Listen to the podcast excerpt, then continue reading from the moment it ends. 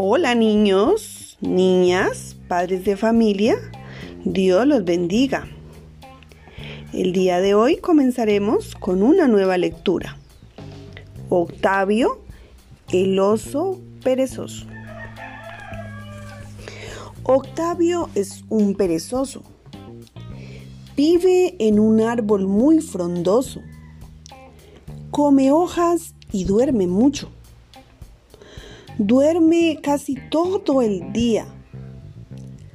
A Octavio le da mucho frío y por eso busca el sol. Pero cuando hace mucho calor, pone la panza mirando al sol. ¿Saben qué significa la palabra panza?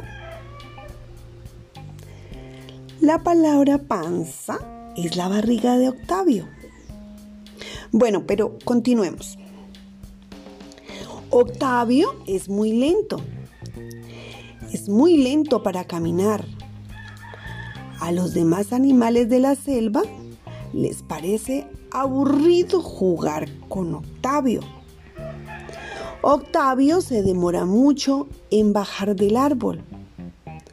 Nunca atrapa la pelota.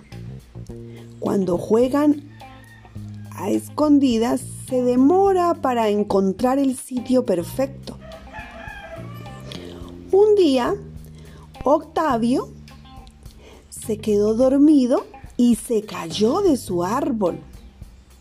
Eso lo asustó mucho. Adela, Irene y Enrique son sus mejores amigos. Ellos le tienen paciencia. Adela, Irene y Enrique lo ayudan. Buscan juegos que Octavio puede jugar. Van con Octavio al río porque a Octavio le encanta nadar.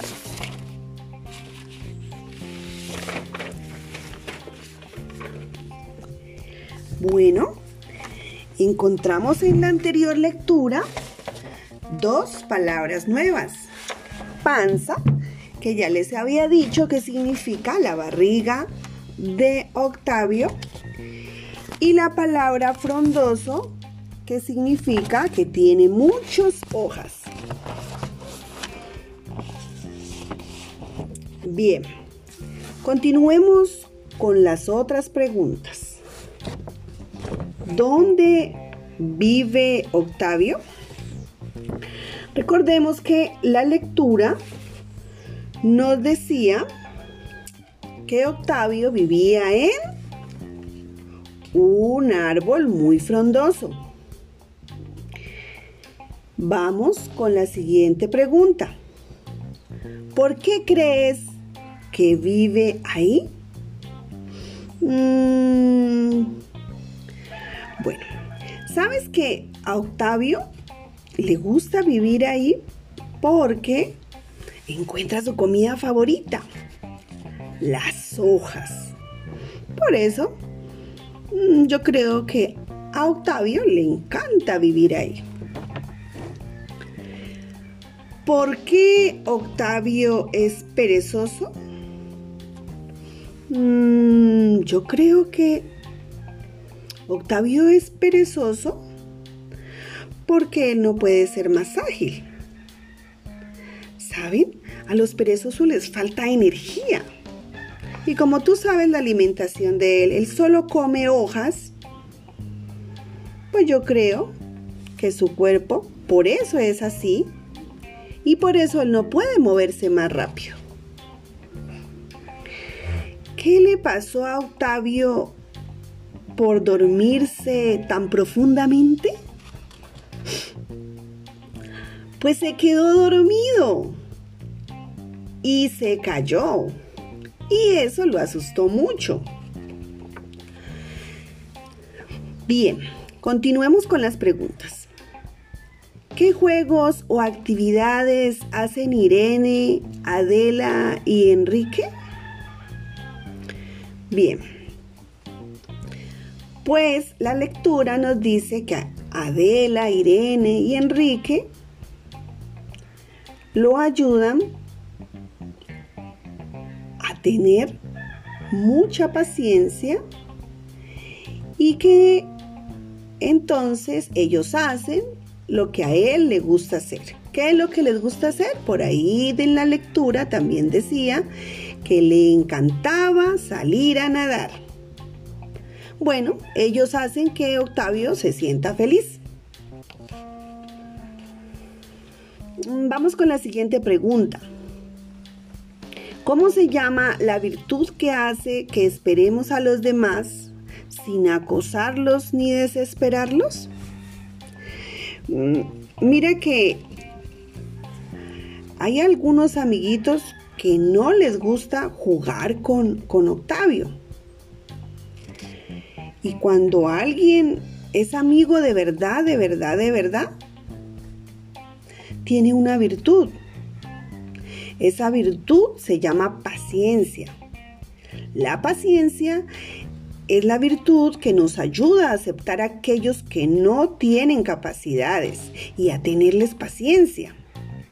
Precisamente para qué? Para ayudarlos, para apoyarlos.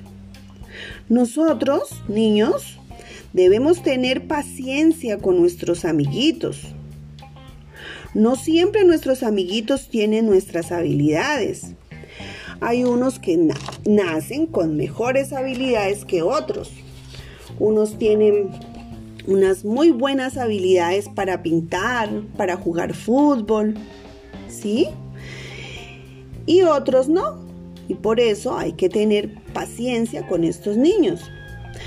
Eh, a veces hay niños que no quieren esos amiguitos porque no son tan buenos como tú. No, eso no está bien. Tú tienes que tener paciencia.